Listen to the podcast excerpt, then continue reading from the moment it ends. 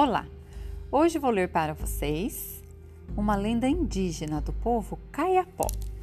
A lenda foi retirada do livro Lendas Indígenas de Antoraci Tortolero Araújo e da Editora do Brasil. Como surgiram as cobras? Um certo casal de índios, sem qualquer motivo, saiu da sua aldeia e fez uma roça em terra distante, resolvido a morar ali. Uma tarde, o índio foi banhar-se no igarapé, mas as águas eram encantadas e ele se transformou em uma cobra. Quando voltou para sua casa arrastando-se, sua mulher levou o maior susto, já que naquele tempo não havia cobras na terra ela então começou a gritar, chamando pelo marido, para que viesse matar aquele monstro estranho. Porém, se calou quando ouviu uma voz familiar: Sou eu, mulher. A partir do dia em que ele se transformou em cobra, o índio não se importava mais com sua roça. Só estava preocupado em todos os dias caçar muitos animais que não sabiam se defender dele. Crescia rapidamente, e tão grande era o seu apetite que um fogo não era suficiente para preparar a sua comida.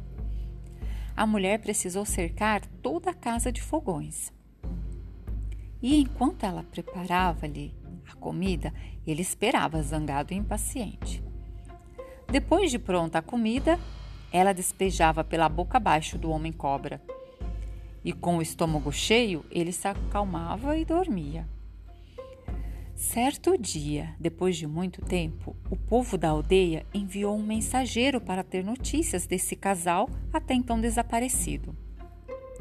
Como ele não sabia para onde se dirigir, subia de vez em quando nas árvores mais altas das florestas, com a esperança de ouvir algum sinal de vida humana. Até que um dia ouviu, à distância, o som de alguém que moía milho ou mandioca com um pilão. Orientando-se pelo som, chegou à casa do casal desaparecido. O homem cobra não se encontrava na oca, apenas a Índia, que contou o que havia acontecido com seu marido. O índio não quis acreditar. Então a Índia disse: Passe a noite aqui e verá.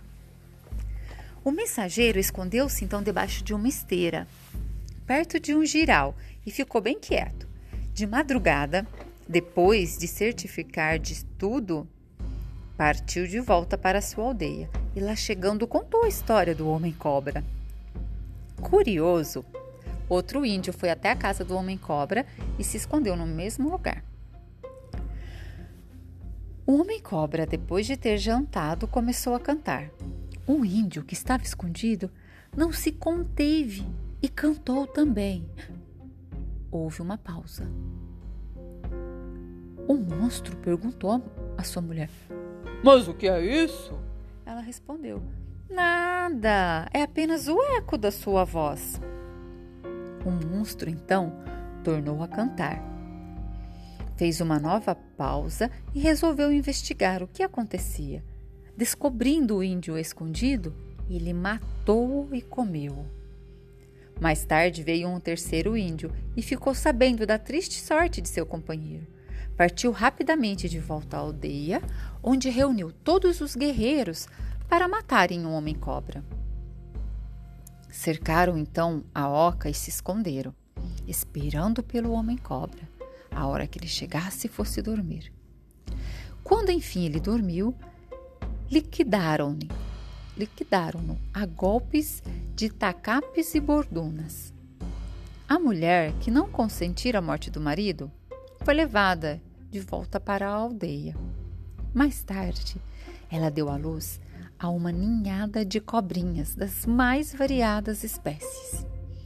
Os meninos da aldeia, armados de cacetetes, esperavam um momento para matar todas as cobrinhas, mas a Índia, agora mãe cobra, defendeu a sua ninhada e disse para os filhos: Vão embora, vão, escondam-se na mata, meus filhos. Eles são os filhos dos índios que mataram o seu pai. Vão embora e vinguem-se quando puderem. A partir deste dia, existe até hoje uma inimizade grande entre os filhos da cobra e os filhos dos homens.